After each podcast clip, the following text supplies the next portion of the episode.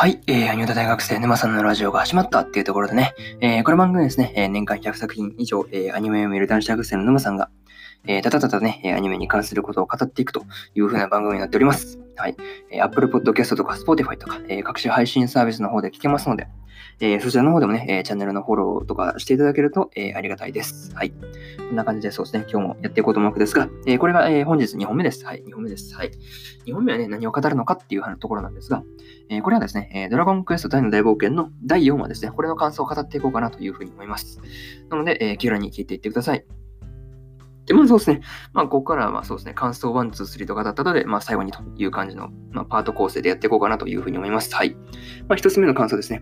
えこれが下流変化呪文ドラゴラムっていうところで、そう前回にね、引き続いてアバン先生が、あの、下流変化呪文ドラゴラムを使ってですね、あの、竜の姿になってたわけですが、まあ、竜の鱗はまあ鉄よりも硬いと、うん、いうふうにね、そのアバン先生、まあ、かっこ竜って感じなんですけど、まあ、言ってたんですけど、まあ、大のね、大もね、あの、最初は力の技である、ね、大地山をガシッと使ってたわけですが、まあ、それではダメだというところで、まあ、に、そうですね、にしてもね、あの、なんていうの、まあ、ちょっとね、あの、大の修行から話はそれるんですけど、まあ、ゴメちゃんがね、そのポップを呼びに行った時にね、あの、一人でその、こっそりでその、練習してたのが、ちょっとね、あの少しポップも成長した証だったりするのかなというふうなことを、えー、個人的には思ったりしました。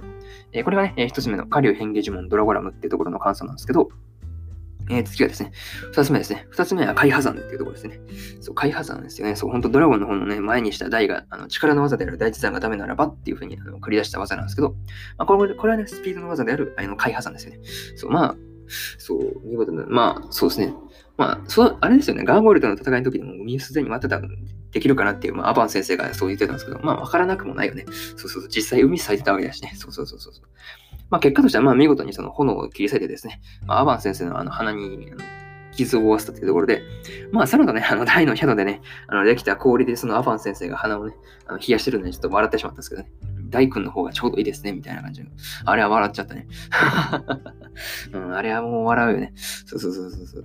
ポップだとやりすぎちゃうよね、シャドウ系だとね。そうそうそうそう。まあそういうところが結構面白かったなというふうなことを、えー、思ったり。はい。これが2つ目の感想である海破山ですね。そう。まあ3つ目がですね、まあハドラーとのね、あの、まあハドラー現る、現るっていうところで、まあそうですね、ついに魔王ハドラーが現れたというところで、まあそうですね、まあハドラーの口からそうですね、アパン先生が、えー、15年前にその魔王を倒した勇者であるということが、まあ語られたんですね。そう。あとそうですね、そしてそのそこからですね、まあハドラーはですね、まあ、あの大魔王バーンの存在であるとか、まあ、自らその配下というか、配下下であの魔王軍を束ねる魔軍司令であるというふうなことですね、まあ、たと、なんていうの、タラタラと、タラタラと、うん、タラタラと語ってましたね。そうそうそうそう。いや、情報漏洩ですよね。まあ、それ置いときましょう。うん、あんま突っ込む方がいいね。まあまあ、こういうのは漫画だからね、そう、面白いんだよね。漫画とかアニメだから、まあ、唯一聞けることだなと思うんですけど、まあ、にしてもね、その、なんていうの、アバンスラッシュでもそのハドラー倒せないっていうのが、てか、傷口がガーッとちょっと塞がってましたもんね。これはもう完全アバン先生からしたら、うん、なんていうの、計算外というか、うん、まあ、計算外でしょうね。そうそうそうそう。明らか計算外ですよね。アバンスラッシュで前回倒したのにおかしいなって感じですね、普通にね。まあ、それ置いときましょう。はい。まあ、そうですね。それ置いといて、そうですね。まあ、これが3つ目の、えー、ハドラー現るというところで、そうですね、最後にというところで、まあ、最後のね、あの、第2、あの、ナイフで、アフニカのナイフでね、流血させられたのを見たハドラーがですね、まあ、ベギラーマンをね、ポップとダイに向かって放ったわけですが、アバン先生がね、あの二人をかばって、身を挺してかばってね、あの受け止めたのは、うん、かっこよかったよね。そうそうそうそうそう。まあね、そう、その後のね、アドラあのアバン先生とね、あのハドラーの戦いの行方はっていうところで終わったわけですが、まあ、次回の放送もね、なかなかそう楽しみですよね。今から来週が待ちきれんって感じですからね。そうそうそうそう。いや、もう第5話が楽しみよね、そう。いや、もう今からが楽しみなんだわ。ほん本当に今から楽しみ。うん、マジで待ちきれないよね。そうそうそう。大の大冒険の第5話。そう、まあこんな感じで、まあとりあえず第第4話のあの感想はとりあえず終了してます。はい。第5話がめっちゃ楽しみなんですよね。そう。まあそれをばっかり出てもしゃあないんで、はい。まあこんな感じで終わろうかなというふうに思います。はい。4分で終わった。はい。ですね。そうですね。うーん、なら予告でも、予告っていうか、まあ、今日はね、これが2本目って感じなんですけど、えー、1本目ではね、あの、呪術廻戦のね、あの、4話の感想をですね、えー、語ってるん、語って、語ってます。はい。で、この後、えー、そうですね、あの、日暮らしの泣く頃にの3話ですね、これの感想を語ってですね、えー、公開しようと思ってますんで、えー、よかったらね、そっち、この2つ、1本目と3本目も合わせて聞いていただければいいかなというふうに思います。はい。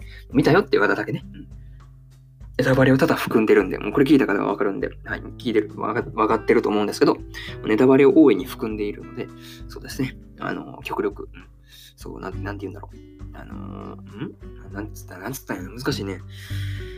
まあ、ネタバレ含んでるんで、そうですね。まあ、聞きたいというか、まあ、すでにその、アニメの話をもう見たよっていう方限定で、そうですね、合わせて見て見ていただければいいのかなというふうに思います。はい、こんな感じで、えー、2本目のラジオはね、えー、本日終わろうかなと思います。まあね、引き続き休日の方でね、ゆっくり休んで、えー、疲れを取っていただければいいかなというふうに思います。はい。えー、こんな感じで終わります。え、以上、沼さんでした。バイバーイ。